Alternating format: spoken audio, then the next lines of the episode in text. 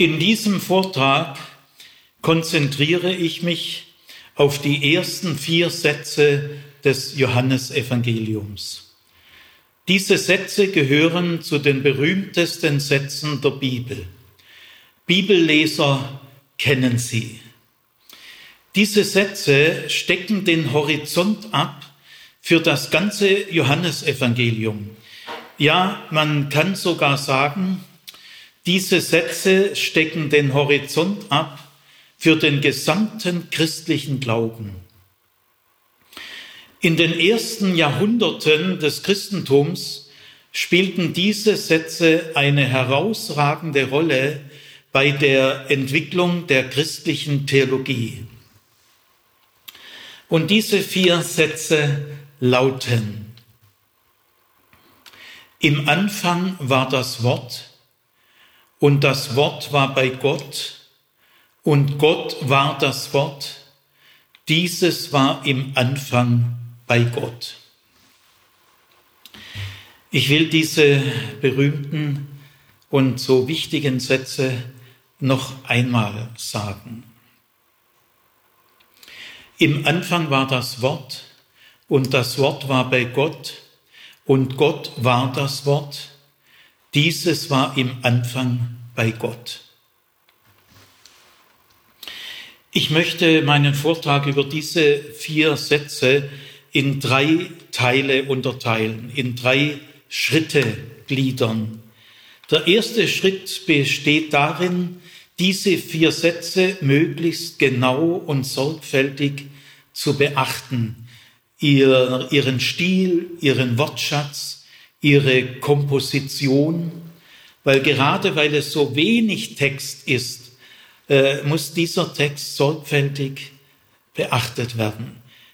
Im zweiten Schritt äh, möchte ich die Botschaft dieser vier Sätze interpretieren und im dritten Schritt frage ich nach der aktuellen Bedeutung für uns heute. Also zunächst eine Art grammatische Analyse äh, dieser vier Sätze. Diese Sätze sind äh, so konzentriert, dass wir äh, sie mit einer großen Aufmerksamkeit beschenken sollten. Jeder Leser oder jeder Hörer der Heiligen Schrift spürt bei diesen Sätzen unwillkürlich, dass sie etwas Besonderes sind. Ich glaube, das geht jedem Bibelleser so. Die Sätze haben etwas Feierliches, sie haben etwas Erhabenes und sie haben etwas Klarstellendes. Und äh, die Frage ist, worin genau liegt das Besondere dieser Sätze? Wie kommt ihre fast suggestive Wirkung zustande? Und es lohnt sich, diesen Fragen auf den Grund zu gehen. Und das äh, möchte ich jetzt im ersten Schritt tun. Es spielen dabei fünf Gesichtspunkte, fünf Merkmale dieser vier Sätze eine besondere Rolle. Und diese fünf Merkmale zusammengenommen verleihen diesen Sätzen ihre Besonderheit. Das erste Merkmal dieser Sätze. Die Sätze sind sehr schlicht. Es handelt sich um kurze, Hauptsätze, die aneinander gereiht werden.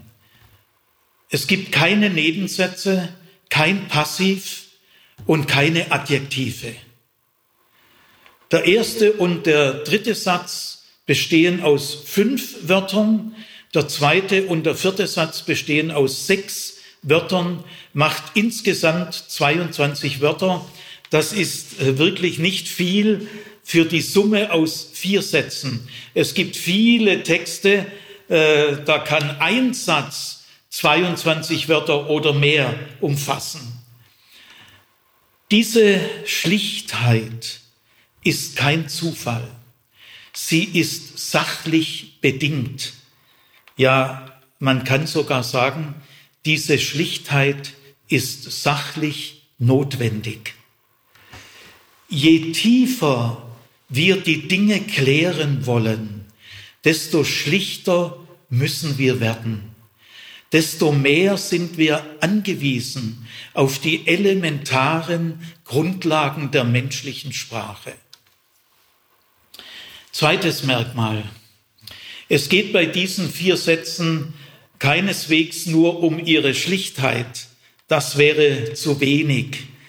Die Schlichtheit ist zwar notwendig, aber nicht hinreichend. Diese vier kurzen Hauptsätze werden nicht irgendwie aneinandergereiht, sondern sie werden auf eine sehr spezielle Art fest miteinander verknüpft. Sie werden verkettet. Damit ist Folgendes gemeint. Das jeweils letzte Substantiv eines Satzes wird als erstes Substantiv des nächsten Satzes wiederholt. Und das letzte Substantiv dieses Satzes wird als erstes Substantiv des folgenden Satzes wiederholt. Also so ist es ja hier. Im Anfang war das Wort und das Wort war bei Gott und Gott war das Wort. Wenn man diese Verkettungstechnik anwendet, dann äh, sollen drei Dinge erreicht werden. Einmal will man zum Ausdruck bringen, diese Sätze dürfen auf keinen Fall auseinandergerissen werden. Äh, sie stimmen nur miteinander. Das Zweite ist, äh, jedes Kettenglied ist genau gleich wichtig wie das nächste Kettenglied. Die sind alle gleichberechtigt. Und jedes Kettenglied ist unverzichtbar. Und das Dritte, was man zum Ausdruck bringen will, mit jedem Glied der Kette kommt man einen wichtigen Schritt voran. Eins nach dem anderen. Wenn man aber diese vier Sätze genauer betrachtet, stellt man fest, es handelt sich äh, bei diesen vier Sätzen nicht nur um den äh, allgemeinen Verkettungsvorgang, äh, sondern es verhält sich auch hier auf eine sehr spezielle Weise, nämlich der dritte Satz in dieser Kette. Also ich sage nochmal, im Anfang war das Wort und das Wort war bei Gott und Gott war Jetzt bei einer normalen Verkettung könnte es jetzt weitergehen. Äh, die Kette verlängert sich immer mehr. Also ich, äh, ich fantasiere mal jetzt einen normalen Verkettungsprozess. Im Anfang war das Wort und das Wort war bei Gott und Gott war der Schöpfer und der Schöpfer schuf, Himmel und Erde und die Erde war Wüste und Leere und die Leere war und so weiter. Also dieser Verkettungsvorgang äh, geht normalerweise in die Länge. Man bildet eine Kette. Aber in, hier bei diesen Sätzen wird diese Kette schon im dritten Satz zurückgebogen auf den zweiten Satz. Das ist etwas ganz Seltenes. In der ganzen Bibel gibt es so etwas nicht noch einmal.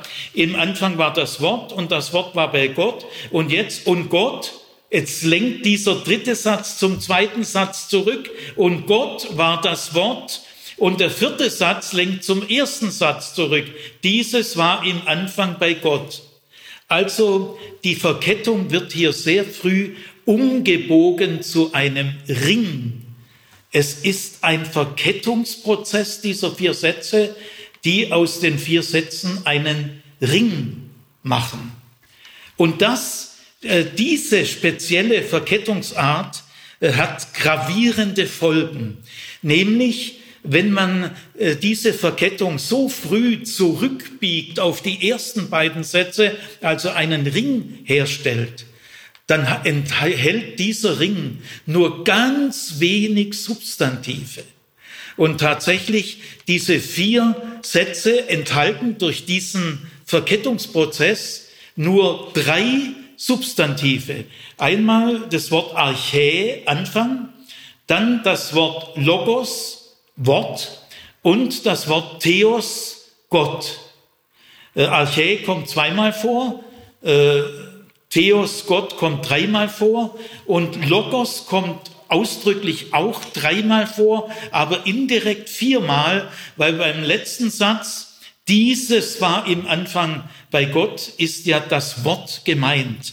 Und dieser vierte Satz, dieses war im Anfang bei Gott, ist ein sehr bewusster Abschluss dieser vier Sätze, denn das Wort dieses stellt klar, der Verkettungsprozess ist jetzt schon am Ende. Und dadurch werden diese vier Sätze zu einer Ganzheit, äh, man könnte fast sagen, zu einer kleinen Welt für sich. Und in dieser kleinen Welt spielt jedes Wort eine sehr spezifische Rolle. Jetzt kommt äh, das dritte Merkmal. Alle diese vier Sätze haben das gleiche Subjekt, nämlich immer das Wort oder griechisch Logos. Im Griechischen ist das Wort maskulin der Logos und im Deutschen ist es ja sächlich das Wort. Also alle vier Sätze haben das gleiche Substantiv, nämlich immer das Wort. Im Anfang war das Wort, das Wort war bei Gott. Der dritte Satz jetzt, da hat auch das Wort ist Subjekt, das werde ich dann erklären, und Gott war das Wort. In diesem Satz ist nicht Gott das Subjekt, sondern das Wort. Und dann das vierte Satz, dieses Wort war im Anfang bei Gott. Also diese Beobachtung, alle vier Sätze haben das gleiche Subjekt, geben dem Wort, Hologos, dem Wort, eine sehr dominante Rolle. Äh, er steht, der Logos steht im Mittelpunkt der Aufmerksamkeit. Jetzt äh, äh, das vierte Merkmal, auch alle vier Sätze haben das gleiche Prädikat. Das ist äußerst ungewöhnlich, nämlich es ist in jedem Satz das Wörtchen war. Im Anfang war das Wort und Gott war äh, und das Wort war bei Gott und Gott war das Wort. Dieses war im Anfang bei Gott. Also es ist immer das gleiche Verb. Ich könnte auch sagen, alle diese vier Sätze haben nur ein einziges Verb und zwar immer das gleiche. Das ist auch eine hohe Besonderheit. Gell? Also in diesen vier Sätzen kommen sehr viele eigentümliche Dinge, sind miteinander verknüpft. Äh, erst im nächsten Vers des Johannesevangeliums, Johannes 1, Vers 3, aber äh, diesen Vers behandle ich in diesem Vortrag nicht, da kommen neue Verben vor, nämlich das Verb wurde und das Verb ist geworden. Nichts ist ohne es geworden, was geworden ist. Gell? Also da kommen neue Verben, neue Prädikate, wurde und ist geworden. Aber in den ersten vier Sätzen, in, da beschränken sich die Sätze ganz allein auf das Wort war. Und auch dieser Umstand, äh, dass alle Sätze nicht nur das gleiche Subjekt, sondern auch das gleiche Prädikat haben, äh, betont jetzt den Logos noch stärker. Nämlich diese Aussage war äh, bezieht sich immer auf den Logos. Man kann also sagen, dieser Vierzeiler, so kann man die Sätze auch nennen, äh, äh, konzentriert sich sehr stark auf den Logos und will das Verhältnis des Logos zu Theos, zu Gott, klären. Es kommt ein, eine fünfte Beobachtung dazu, die im Untergrund auch enorme Wirkung hat. Das läuft alles unbewusst ab, aber das muss man ins Bewusstsein heben. Der erste Satz, im Anfang war das Wort, ist auf die zeitliche Dimension bezogen. Der zweite Satz, und das Wort war bei Gott, ist auf die räumliche Dimension bezogen. Und der dritte Satz, Gott war das Wort, stellt die Qualitätsfrage. Es fragt, von welcher Qualität ist das Wort? Und äh, die Tatsache, dass die ersten drei Sätze dieses Vierzeilers einmal der Dimension Zeit gelten, dann der Dimension Raum und dann der Qualitätsfrage ist äh, sehr bewusst so gestaltet. Das heißt, dieser Vierzeiler äh, widmet sich allen drei Grunddimensionen Zeit, Raum und Qualität. Und das gibt diesem Vierzeiler etwas sehr Umfassendes, Souveränes. Jetzt will ich mal diese grammatische Analyse zusammenfassen, weil äh, nur wenn man sie sehr sorgfältig in den Blick nimmt, wird dann auch die Interpretation entsprechend angemessen. Entscheidend an der Bibel ist ihre angemessene Interpretation.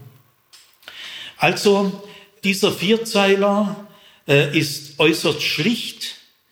Er verkettet die vier Sätze miteinander in besonderer Weise zu einem Ring.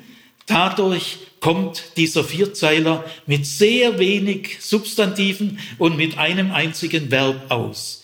Und alle vier Sätze haben das gleiche Substantiv, äh, Subjekt, Entschuldigung, und äh, alle Sätze haben das gleiche Prädikat. Und der Vierzeiler widmet sich sowohl der Dimension Zeit, der Dimension Raum, als auch der qualitativen Frage. Jetzt äh, durch diese grammatische Analyse dieser vier Zeilen können wir äh, genau klarstellen, um was es diesem Vierzeiler geht. Dieser Vierzeiler will das Verhältnis zwischen Logos und Gott klären. Also das Verhältnis zwischen dem Wort und Gott. Und es will dieses Verhältnis klären, indem sie das Substantiv Archä zweimal zur Hilfe nimmt. Also dieser Vierzeiler ist der Meinung, äh, wenn wir das Verhältnis zwischen Logos und Gott klären wollen, tun wir gut daran, äh, das Archä äh, mitzuverwenden. Dadurch kann man das Verhältnis am besten klären. Ja, und diese Frage, wie verhält sich das Wort zu Gott? Wir können auch sagen, wie verhält sich die zentrale Person des christlichen Glaubens, Jesus Christus, zu Gott? Ja, und diese Frage, wie verhalten sich eigentlich Jesus Christus und Gott zueinander, ist nicht nur eine fundamentale Frage, es ist die wichtigste Frage des christlichen Glaubens. Und diese wichtigste Frage des christlichen Glaubens will dieser Vierzeiler klären. Also das ist eine Herausforderung. Gell? Der Vierzeiler packt den Stier bei den Hörnern sozusagen. Und natürlich ist mit Wort immer schon von Anfang an Jesus gemeint. Völlig klar, denn es heißt ja einige Verse später in Johannes 1, Vers 14, und das Wort wurde Fleisch und wohnte unter uns. Also völlig klar, damit ist Jesus gemeint. Aber man könnte in diesem ersten Vierzeiler das Wort Jesus noch nicht verwenden. Warum?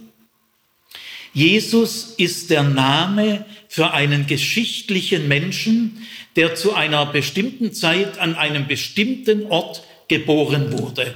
Das heißt, der Name Jesus oder auch der Name Jesus Christus ist geschichtlich bedingt.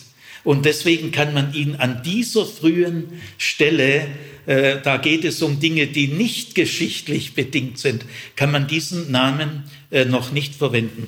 Also ich fasse zusammen, das Ergebnis dieser genaueren Beachtung dieser vier Verse lautet, dieser Vierzeiler will die wichtigste Frage des christlichen Glaubens klären. Nichts weniger. Jetzt äh, möchte ich diesen Vierzeiler interpretieren, also die Botschaft dieses Vierzeilers interpretieren und dann in einem dritten Schritt nach der Bedeutung für die Gegenwart fragen. Dieser schlichte, kurze Satz, im Anfang war das Wort. Wie ist dieser kurze, schlichte Satz gemeint?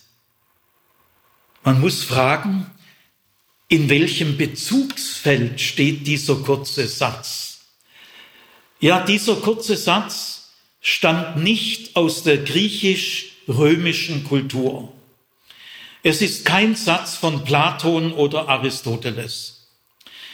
Dieser Satz ist aber auch kein Satz der abendländisch-europäischen Kultur. Es ist kein Satz von Kant oder Hegel oder Heidegger. Dieser Satz ist aber auch kein Satz einer modernen Werbeagentur oder ein Satz der modernen Mediengesellschaft. Ist er auch nicht. Da müsste man den Satz völlig anders angehen und interpretieren. Sondern die entscheidende Voraussetzung, dass wir die Botschaft dieses Satzes angemessen treffen, ist folgende Feststellung. Dieser Satz ist ein jüdischer Satz. Das ist entscheidend. Goethe zum Beispiel hat es nicht beachtet. Er sagt mal, äh, im Anfang war das Wort. Nein, so hoch kann ich vom Wort nicht sprechen. Ich setze dagegen, im Anfang war die Tat. Äh, so reagiert Goethe auf diesen Satz. Aber äh, diese Antwort ist völlig daneben. Äh, warum? Er berücksichtigt nicht, dass das ein jüdischer Satz ist. Und in der hebräischen Sprache bedeutet äh, der Begriff für Wort Hadabar, also Dabar heißt Wort. Und dieses Wort Dabar hat im Hebräischen zwei Bedeutungen. Erstens das Wort und zweitens die Tat. Also, das hat Goethe nicht gewusst. Gell? Äh, Im hebräischen Denken ist es schon längst mitgedacht, äh, dass man zwischen Wort und Tat nicht einfach schwarz-weiß unterscheiden kann. Äh, das darf man schon gar nicht gegeneinander ausspielen. Denn wenn ich in einer bestimmten Situation ein bestimmtes Wort sage, dann ist es eine Tat. Also, lassen wir mal Goethe wieder zurück zu der entscheidenden Beobachtung, es ist ein jüdischer Satz. Und diese Beobachtung führt uns sofort weiter. Denn jedem Juden ist sofort klar, dieser erste Satz des Johannesevangeliums knüpft an den ersten Satz der Bibel an. Ja, das, äh, das, das ist jedem Juden sofort klar. Der erste Satz der Bibel heißt, im Anfang, genau gleich, betont nach vorne gestellt, im Anfang schuf Gott Himmel und Erde. Im normalen Hebräisch müsste man eigentlich sagen, Gott schuf erst Subjekt, Prädikat und dann die adverbialen Bestimmungen. Äh, Gott schuf im Anfang Himmel und Erde. Und dann müsste man hier sagen, äh, das Wort war im Anfang. Aber es wird in beiden Fällen, das im Anfang ist sehr betont. Es geht darum, äh, um im Anfang. Gell? Also äh, deswegen ist es völlig klar, der erste Satz des Johannesevangelium knüpft sehr bewusst ganz genau an den ersten Satz der Bibel an. Ja, und der erste Satz der Bibel, meine lieben Leute, ist schon etwas Besonderes etwas Monumentales. Man kann durchaus sagen, dieser erste Satz der Bibel, im Anfang schuf Gott Himmel und Erde, trägt die ganze Torah. Es ist ja auch der erste Satz der Torah. Und man kann sagen, dieser erste Satz der Bibel trägt die ganze Bibel. Und man kann sogar wirklich sagen, dieser erste Satz der Bibel trägt in gewisser Hinsicht das gesamte Judentum. Also da geht schon um was. Gell? Äh, jeder Jude, der da hört, im Anfang war, spürt sofort, es geht jetzt um etwas Weltentscheidendes, um etwas Monumentales. Äh, inwiefern trägt äh, der erste Satz der Bibel die ganze Torah, die ganze Bibel und das ganze Judentum?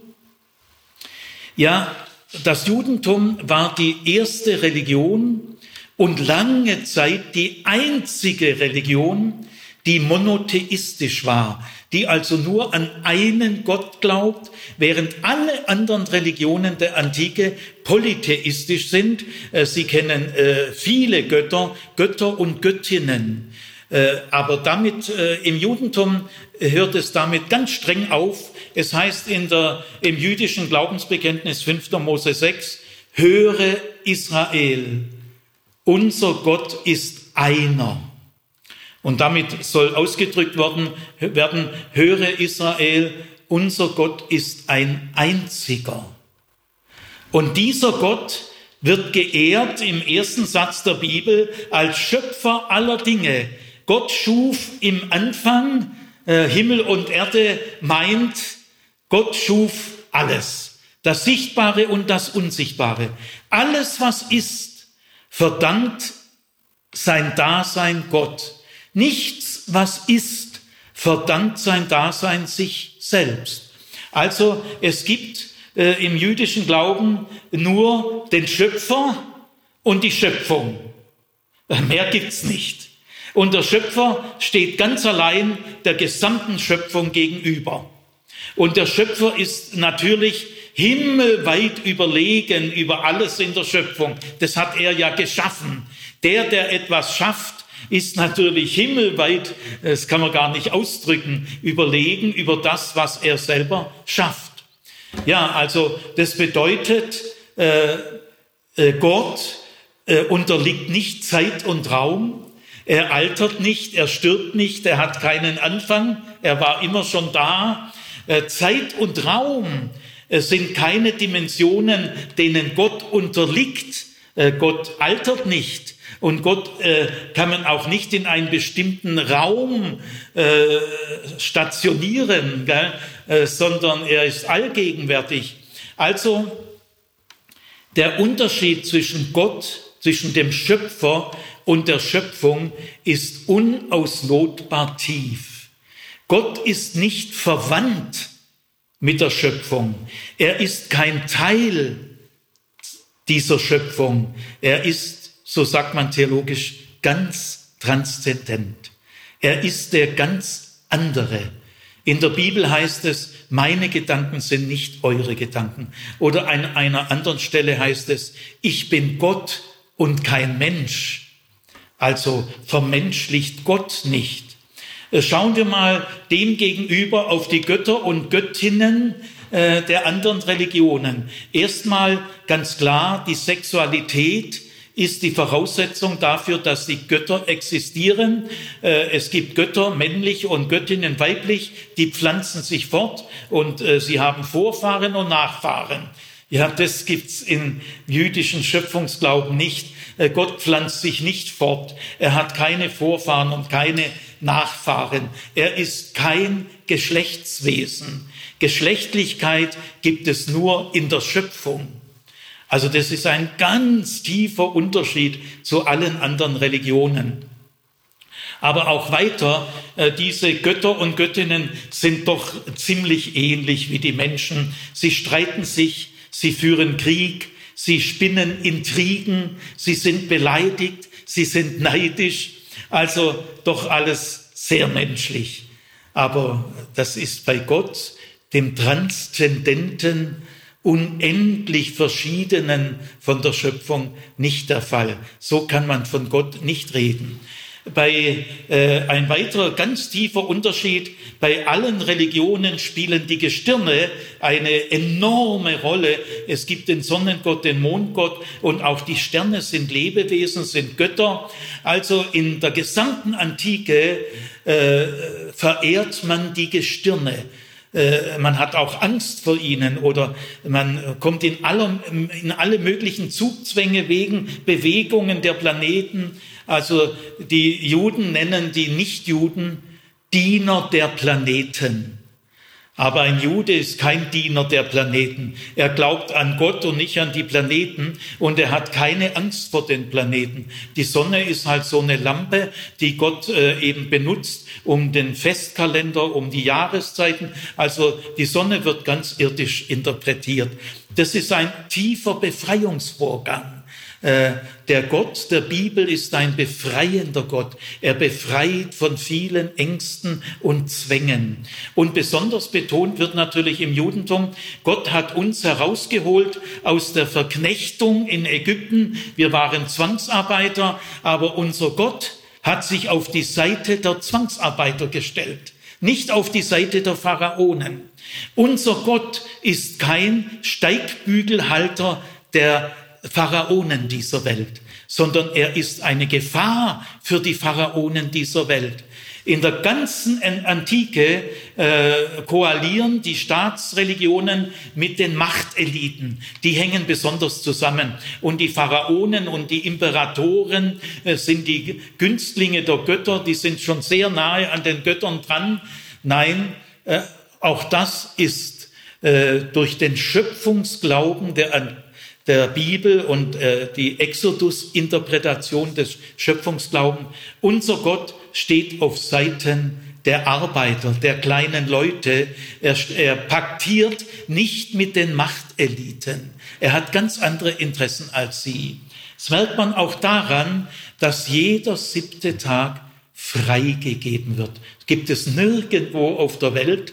Äh, jeden siebten Tag können Juden ausruhen. Niemand darf ihnen Befehle geben. Aber nicht nur äh, die jüdischen Erwachsenen, auch die jüdischen Kinder. Niemand darf am Schabbat Kindern einen Auftrag geben. Äh, der Schabbat gilt auch äh, für die Kinder. Äh, das ist die Freiheit eines Judenmenschen. Und der Schabbat gilt für Ochs und Esel, die brauchen da auch nicht arbeiten. Und er gilt auch für die Fremden, für die Sklaven. Selbst die Tochter der Sklavin, das ist also die unterste der unteren, hat genauso ein Recht auf jeden siebten Tag frei. Unglaublich. Gell? Also ich wollte jetzt, soweit wollte ich das jetzt mal ausführen. Der erste Satz der Bibel. Gott allein ist der Schöpfer aller Dinge hat enorme Auswirkungen äh, auf die Gestaltung des Lebens und dieser Welt. Äh, der Schöpfungsglaube, der erste Satz der Bibel, hat die, das Judentum herausgeführt aus den Gepflogenheiten der damaligen Zeit. Also es ist der grundlegende Satz der Bibel. Auch in der ganzen Entwicklung die Bibel, der Bibel, die Bibel hat ja einige Jahrhunderte gebraucht, sich bis zu der Endgestalt, die wir kennen, sich zu entwickeln, aber auch in der jahrhundertelangen Entwicklung der Bibel bis zu ihrer Endgestalt blieb immer der erste Satz der Bibel der erste Satz der Bibel bis heute. Es hat nie eine jüdische Schrift gegeben, weder im Altertum noch heute, die genau gleich anfängt wie der erste Satz der Torah und der Bibel. Nein, das das wäre völlig unangemessen gewesen. Also äh, der erste Satz der Bibel blieb der grundlegende Satz der Bibel. Und jetzt kommt der erste Satz des Johannesevangeliums und da geschieht irgendeine Mutation. Äh, ich will nicht sagen, da wird das äh, Judentum gesprengt, Vorsicht, Vorsicht, aber so ein Satz wie der erste Satz im Johannesevangelium hat es bis dahin im Judentum nicht gegeben. Denn der erste Satz der Bibel ehrt natürlich Gott. Ja, völlig klar. Wen denn sonst? Er hat alles andere gemacht. Und er allein. Äh, aber im ersten Satz des Johannesevangeliums kommt Gott gar nicht vor. Das ist für jüdische Leser äh, ein Schock. Und der Autor des Johannesevangeliums war ja selber ein Jude. Und sehr viele Leser des Johannesevangeliums waren Juden. Jetzt steht in diesem Johannesevangelium ein erster Satz, der sehr bewusst an den ersten Satz der Bibel anknüpft, aber in dem kommt Gott gar nicht vor. Der erste Satz der Bibel ehrt den Logos, und dann ist äh, noch das Unerhörte von diesem Logos, von diesem Wort, heißt es, im Anfang war dieses Wort. Das heißt, es war da auch schon. Aber bis jetzt war da nur Gott. Und jetzt kommt eine neue Größe. Also dieser Satz betritt völliges Neuland. Es hat noch nie so einen Satz gegeben. Im Anfang war das Wort. Ja, was bedeutet es war, dass der gar nicht geschaffen wurde? der Logos, das Wort. Äh, er war ja selber schon da. Das heißt, dieser äh, erste Satz der Bibel geht eigentlich noch vor dem ersten Satz äh, der Bibel, der erste Satz des Johannesevangeliums geht im Grunde genommen vor den ersten Satz der Bibel zurück, denn es heißt ja, im Anfang war das Wort schon da, also auch schon vor dem Anfang aller Dinge. Das ist eine Wahnsinnsaussage.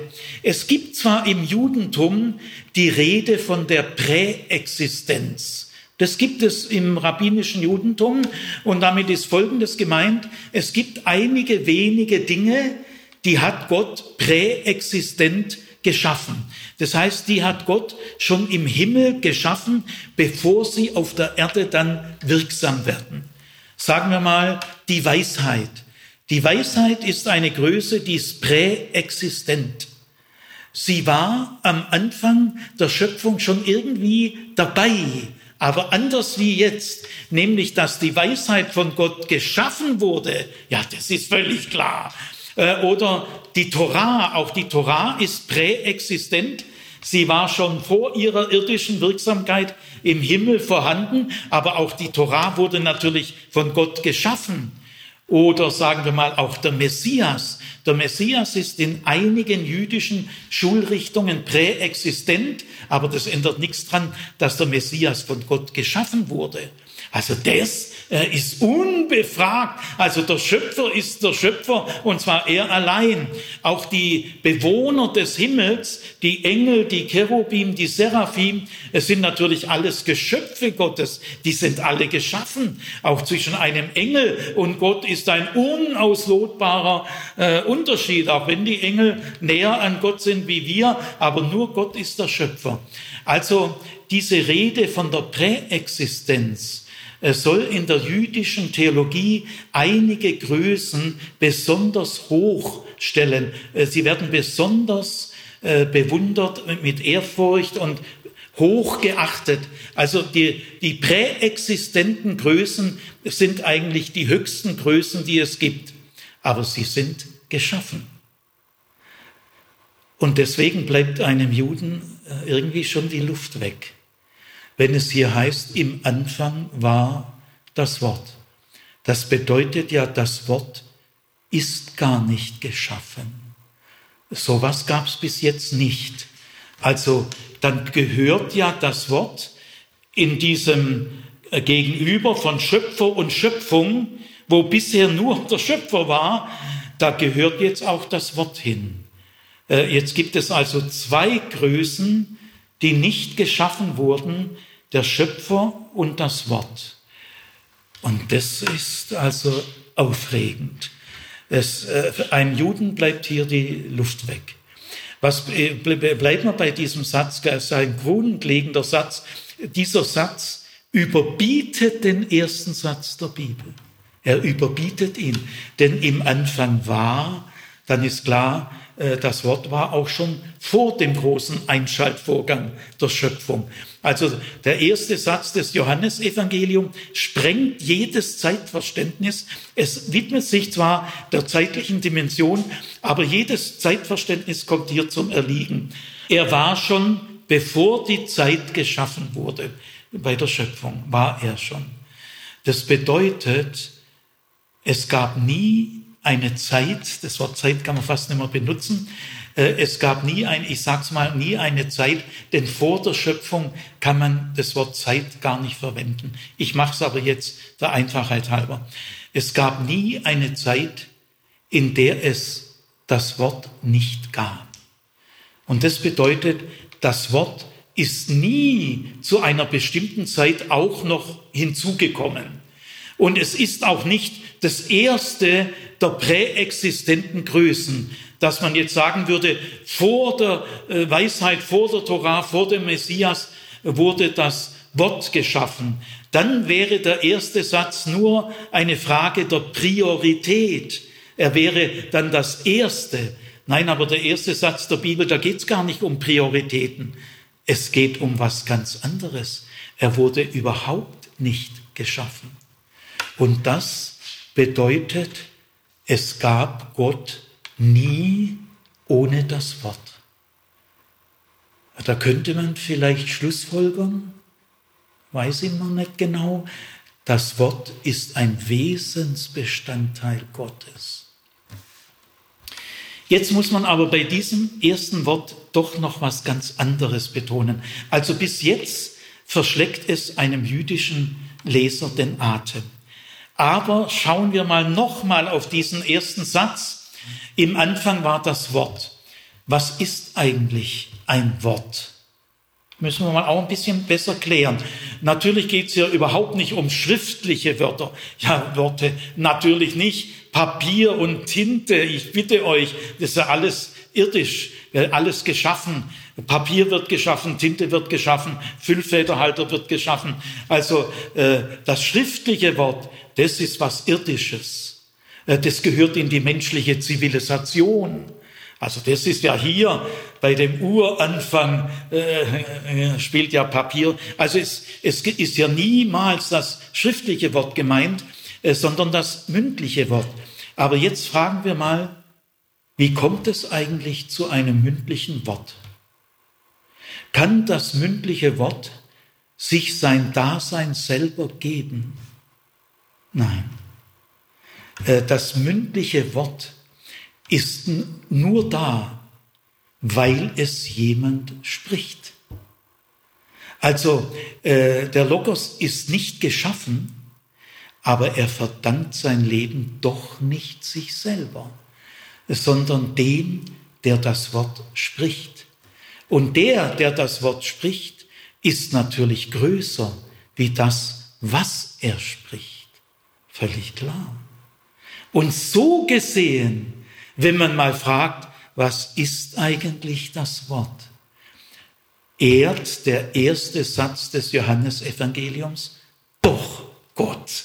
Gell? Äh, jüdische Ohren, es wird jetzt doch ein bisschen, äh, man muss nicht gleich äh, sozusagen, äh, aha, stimmt. Gell? Äh, Im Grunde genommen, obwohl Gott hier nicht genannt wird, sagt der erste Satz aus, Gott ist größer als das Wort denn er spricht das Wort.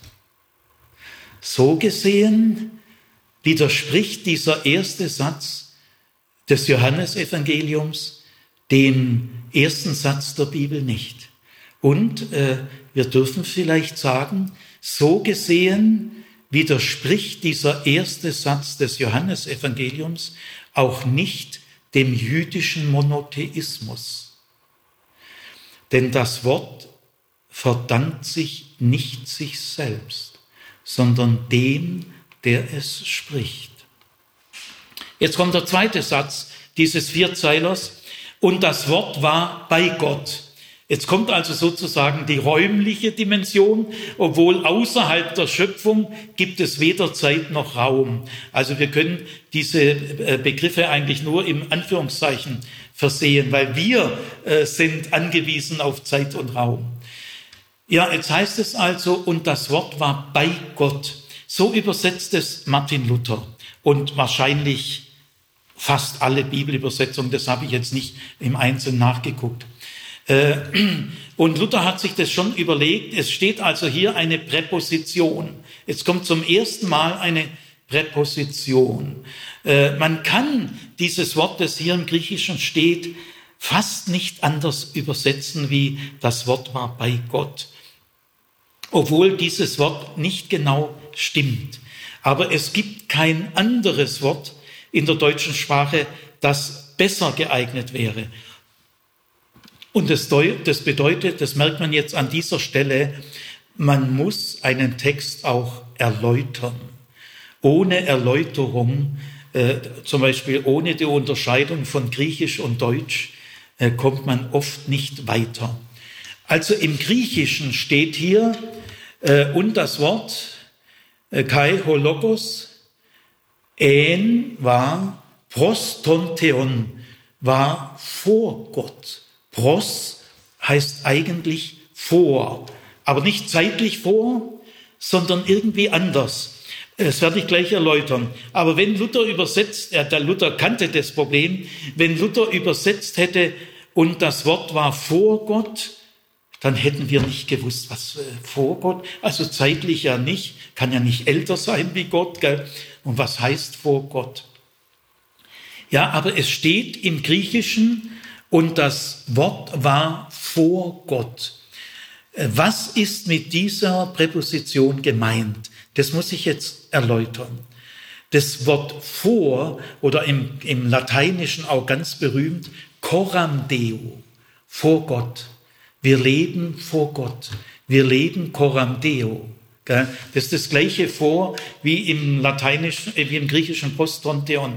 Äh, dieses Wort vor meint, das Wort ist ganz ausgerichtet auf Gott.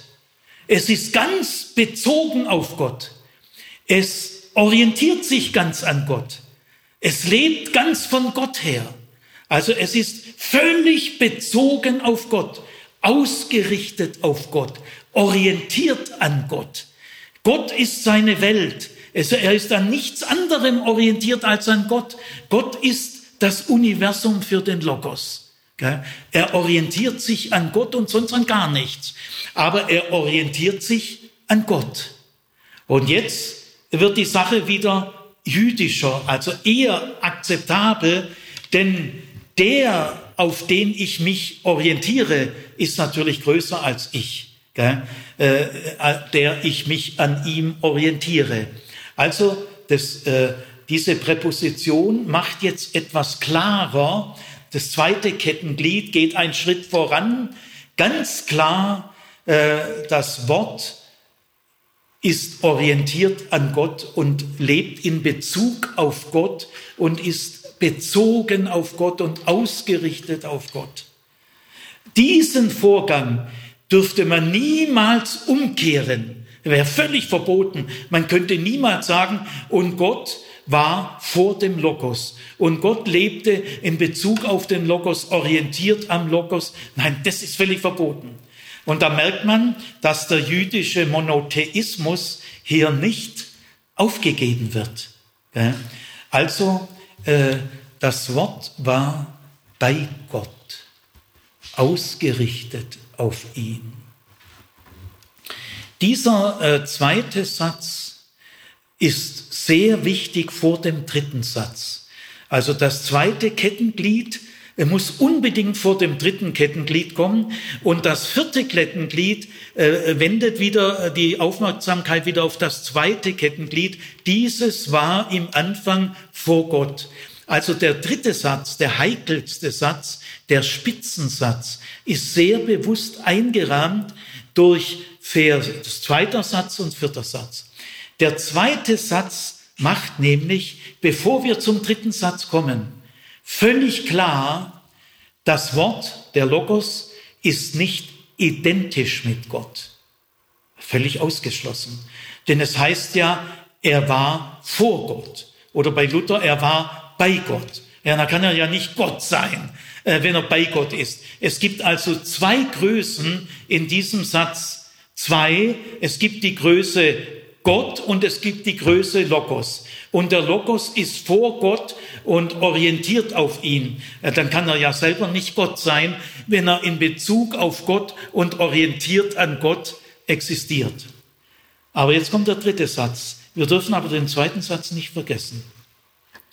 Der dritte Satz lautet, und Gott war das Wort. Jetzt wird's für jüdische Ohren ganz ganz brisant. Das hört sich eigentlich fast lästerlich an. Ist es lästerlich? Also äh, äh, Juden, die solche Sätze lesen, ich bin kein Jude, ich kann das nicht entscheiden. Ist es noch ein Satz im Judentum oder nicht? Das kann ich als Nichtjude nicht entscheiden. Äh, ich weiß aus der Geschichte, es gibt Juden, die diesen Satz noch als jüdisch interpretieren. Und es gibt, es sind vor allem Juden Christen, aber nicht nur. Und es gibt äh, viele Juden, die diesen Satz als nicht mehr jüdisch äh, interpretieren. Ganz wichtig ist, dass man diesen Satz grammatisch richtig übersetzt. Denn das Subjekt in diesem Satz ist nicht Gott. Dann wäre es eine Identität. Dann würde man, wenn Gott das Subjekt wäre und Gott war das Wort, dann wären die beiden identisch. Aber das kann nicht sein nach Satz zwei und vier. Und es stimmt auch äh, grammatisch nicht. Nämlich äh, dieser dritte Satz fragt qualitativ, welche Qualität hat das Wort? Und die Qualität, die das Wort hat, wird an den Anfang gesetzt, sehr betont, wie im Anfang war das Wort. Und jetzt Gott war das Wort. Was ist hier mit Gott gemeint? Es ist nicht gemeint göttlich. Nein, das wäre viel zu wenig. Das heißt Thaios. Thaios heißt göttlich. Also steht hier nicht. Es steht hier Theos und das heißt Gott. Aber Gott ist hier das Prädikatsnomen. Also es dient einer Aussage über das Wort, über die Qualität des Wortes. Der Satz müsste im normalen Satzbau so heißen, und das Wort war gottartig oder gotthaftig. Aber das gibt's, äh, es gibt's weder jüdisch noch deutsch. Luther hat mal eine geniale Übersetzung gefunden in einem Weihnachtslied und da sagt er Gott von Art. Das Wort war Gott von Art. Das ist eine geniale Übersetzung, die genau trifft, aber die hört sich auch komisch an im Deutschen. Also der Satz will sagen, von welcher Qualität ist das Wort? Welche Qualität hat das Wort?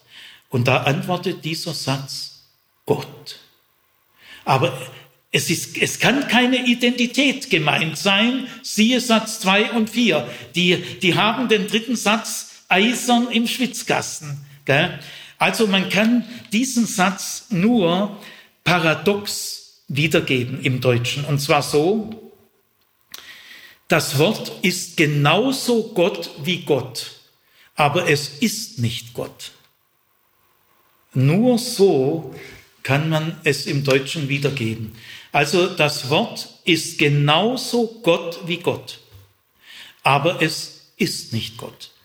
Äh, warum muss man das sagen? Es ist nicht Gott. Ja, weil das Wort nicht aus sich selbst leben kann. Es braucht den Sprecher des Wortes. Es ist orientiert an Gott. Und damit wird vorausgesetzt, Gott ist der Einzige, der aus sich selbst lebt.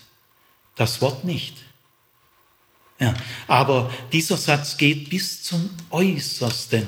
Eines stellt dieser dritte Satz für den zweiten und den vierten Satz klar. Der zweite und der vierte Satz, äh, das Wort war vor Gott, darf nicht so interpretiert werden, dass das Wort nur ein Diener Gottes ist oder ein Untergebener Gottes. Äh, das, so darf man diese Sätze zwei und vier nicht interpretieren, denn das Wort ist genauso Gott wie Gott. Und da kann man wohl nicht daraus folgern, dass das Wort ein Diener Gottes äh, oder ein Untergebener Gottes wäre. Das verhindert der dritte Satz. Denn das Wort ist genauso Gott wie Gott. Aber er ist nicht Gott. Und dann der vierte Satz ist ein genialer Abschluss. Äh, das Demonstrativpronomen dieser betont nochmal sehr stark, das Wort war bei Gott und sonst niemand und sonst nichts. Nur das Wort ist unerschaffen sonst nichts. Und es schließt diesen Vierzeiler ab. Jetzt komme ich zum äh, dritten Schritt. Versuchen wir uns klarzumachen, was dieser sehr besondere Vierzeiler, der in der alten Kirche eine solch überragende Rolle gespielt hat und der nichts an Bedeutung eingebüßt hat. Fragen wir uns, was dieser besondere Vierzeiler uns heute äh, zu sagen hat. Der erste Satz in diesem Vierzeiler geht ja streng genommen vor die Schöpfung zurück, denn das Wort war bereits in der Schöpfung, also äh, war er vor der Schöpfung. Und man könnte jetzt sagen, damit geht dieser Vierzeiler zurück in die Ewigkeit. Ja, das stimmt. Man könnte auch mit unserem Sprachgebrauch, ist ein bisschen, äh, ein bisschen problematisch, aber ich, ich mache das mal. Wir könnten auch sagen, äh, der Vierzeiler, vor allem der erste Satz, aber eigentlich alle vier Sätze, äh, betreffen das Jenseits. Halt unser Begriff von Jenseits. dieser Begriff ist ein bisschen anfechtbar, er ist nicht ideal, weil in dem steckt ein räumliches Denken, als ob Gott jenseits von etwas anderem wäre. Und damit wird ja Gott sofort lokalisiert. Also der Begriff jenseits ist problematisch, aber er ist sehr, er ist sehr bekannt. Man benutzt ihn viel. Und ich benutze ihn mal auch, weil mit einem gewissen Recht kann man das sagen. Also ich halte mal fest, dieser Vierzeiler vom ersten Satz an äh, betrifft die Ewigkeit und er betrifft das Jenseits. Und deswegen ist hoch interessant und hoch wichtig, fundamental wichtig für die gesamte christliche Religion, wie dieser Vierzeiler von der Ewigkeit und von Jenseits spricht. Nämlich keine Details, überhaupt keine Details. Nichts von jenseitiger Musik, jenseitigen Landschaften, jenseitigen Gesprächen, sagen wir mal, und äh, das Wort sprach zu Gott, nichts da, keine Gespräche, keine Einzelheiten. Diese Sätze bleiben sehr zurückhaltend. Sie waren eine Grenze.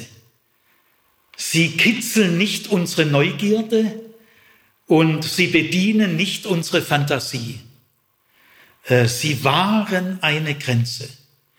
Vieles bleibt unklar durch diesen Vierzeiler.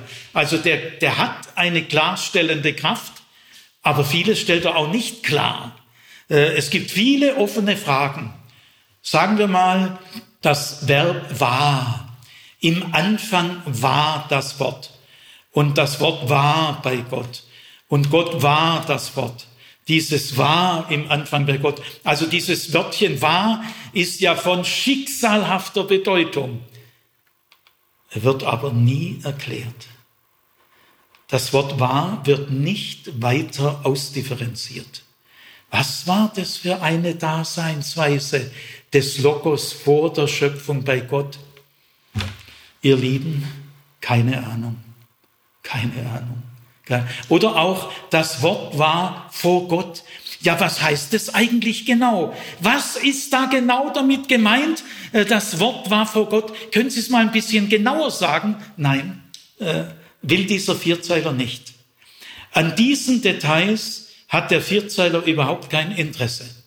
Er will nicht, dass wir zu viel wissen wollen. Äh, die große Gefahr in den Religionen, auch in der christlichen Religion, sind die Leute, die zu viel wissen, äh, die Gott zu gut kennen. Das ist eine schwere Gefahr. Und äh, dafür ist dieser Vierzeiler nicht zu haben. Also dieser Vierzeiler setzt ganz bewusst eine Grenze, die wir nicht überschreiten können. Und mehr als dieser Vierzeiler sagt, müssen wir nicht wissen. Aber er stellt auch vieles klar. Wie ich ja bei der Interpretation dieser vier Sätze wird ja vieles klargestellt. Aber daneben, davor und dahinter ist auch vieles unklar und wird immer unklar bleiben.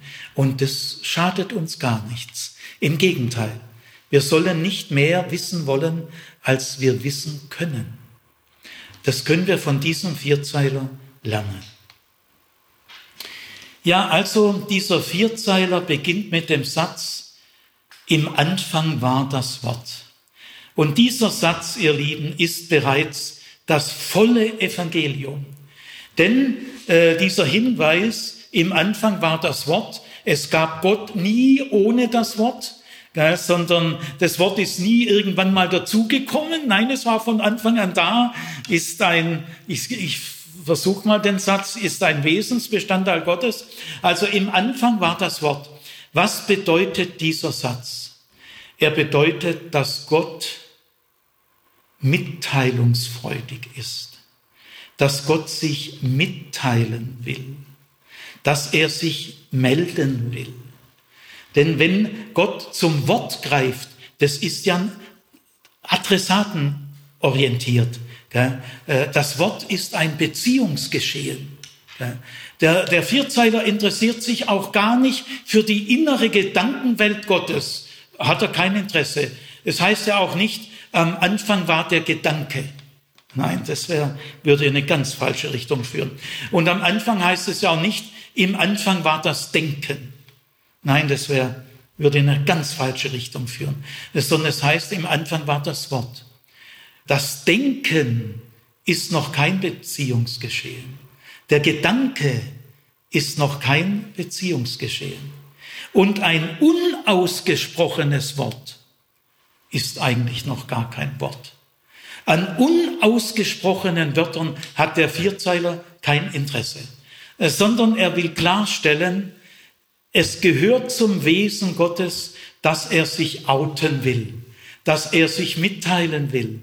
Äh, er hat ein Bedürfnis nach äh, Beziehung. Er will uns erreichen. Wir sind ihm wichtig. Er richtet ein Wort an uns. Das ist Evangelium. Stellen wir uns mal vor, äh, Gott hätte geschwiegen. Er hätte die ganze Zeit geschwiegen. Es gäbe gar kein Wort der Propheten, kein Wort Jesu, kein Wort der Apostel. Martin Buber hat einmal einen genialen Satz gesagt. Ich schätze Martin Buber enorm. Ich habe zig Sätze von ihm, die mich durch mein Leben begleiten. Aber der kostbarste Satz von Martin Buber lautet, man kann alle zehn Gebote in ein einziges Gebot zusammenfassen. Und dieses elfte Gebot heißt, du sollst dich nicht vorenthalten. Du sollst dich nicht vorenthalten. Und das macht Gott.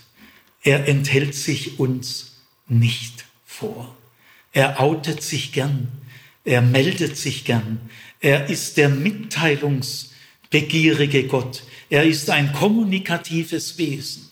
Ja, es äh, gibt ja dieses äh, Sprichwort, Reden ist Silber, Schweigen ist Gold. Das ist ein eigenartiges Sprichwort. Äh, es wird heute gar nicht mehr so oft zitiert. In früheren Jahrzehnten und Jahrhunderten war das ein sehr wichtiges Sprichwort. Es ist sicher nicht ganz falsch. Äh, es gibt solche Situationen, da ist Reden Silber, hättest du den Mund gehalten, du wärst ein Philosoph gewesen, gell?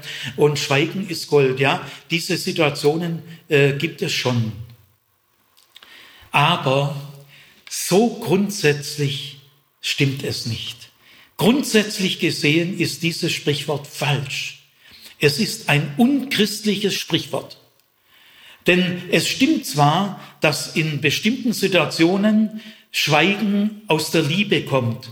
Äh, aus der Liebe heraus schweige ich hier.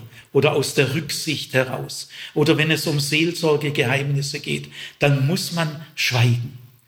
Aber äh, das Schweigen grundsätzlich wichtiger wäre wie Reden, das ist völlig falsch. Äh, Wittgenstein hat einmal gesagt, worüber wir nicht reden können, davon müssen wir schweigen. Ja, das stimmt. Aber es gibt auch die andere Wahrheit. Wovon wir nicht schweigen können, darüber müssen wir reden. Äh, das ist noch viel wichtiger. Wir können nicht von dem schweigen, äh, was Gott für uns bedeutet.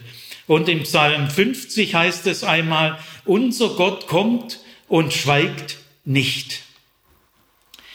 Ich will mal an dieser Stelle, hier passt es, äh, ich würde sagen, einmalig gut, einmal Grundsätzliches sagen zu dem Verhältnis von Wort und Musik und Kunst, also Malerei und Schweigen, Meditation.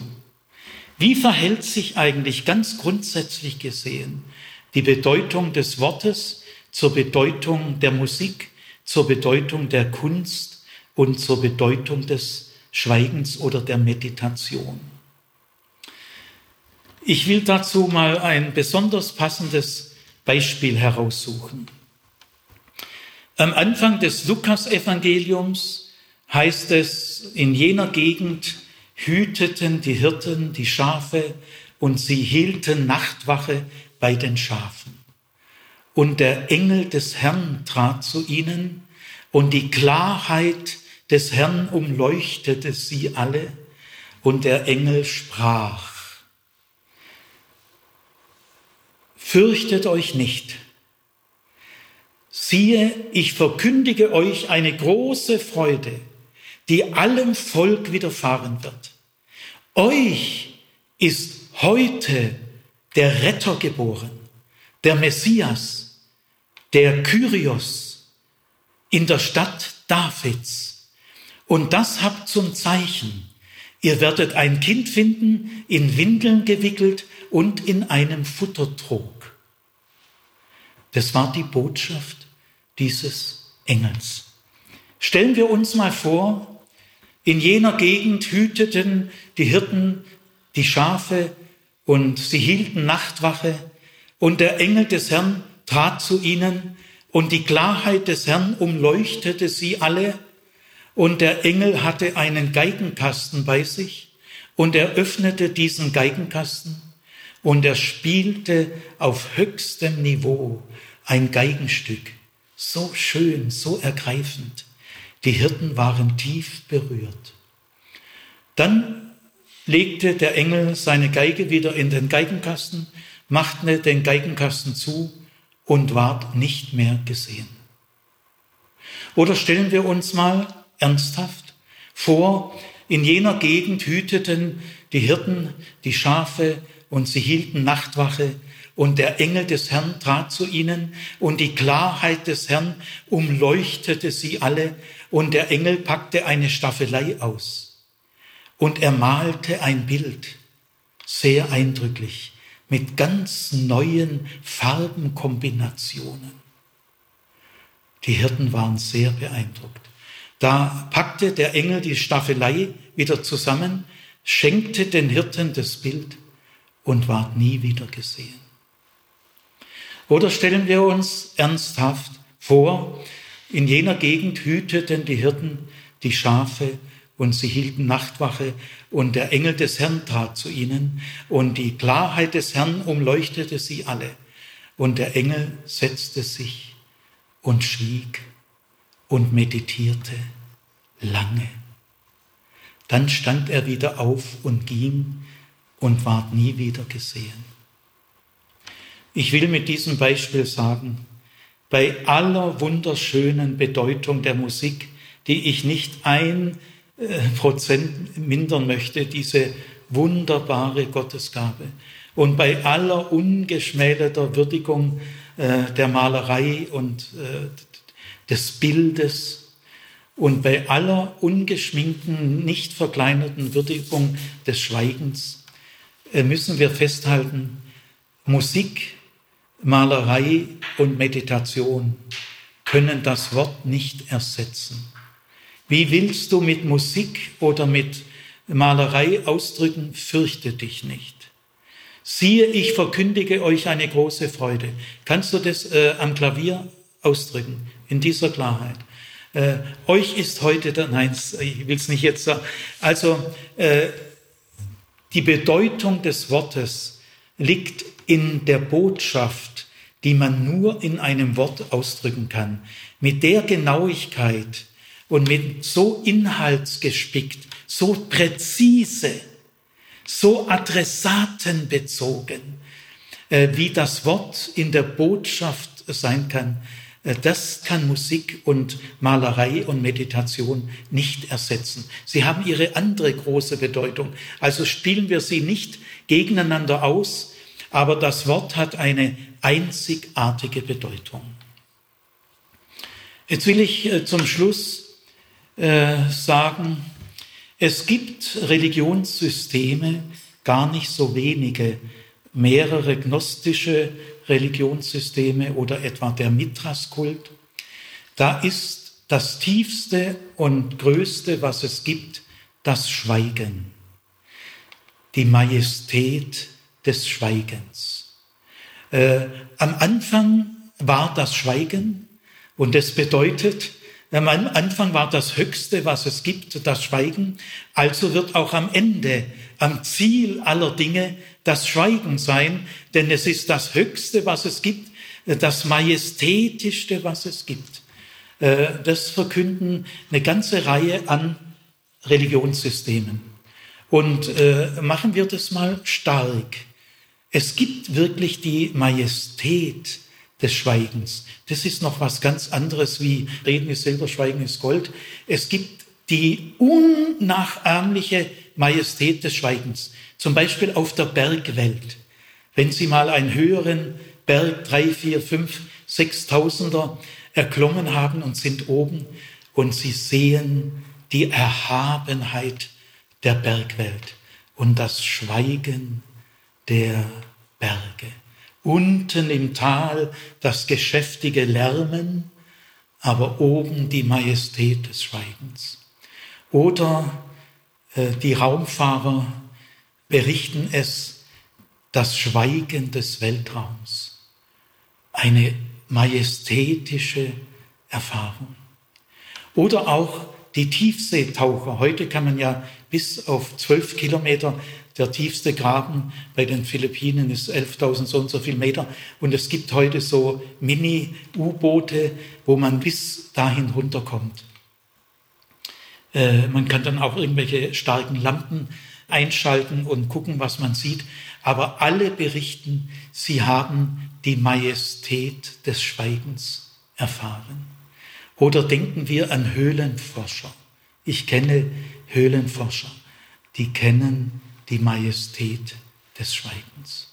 Und es gibt ja auch immer wieder Menschen, auch Christen, die gehen in ein Schweigekloster oder sie haben eine Schweigewoche und dann kann man enorme Erfahrungen machen.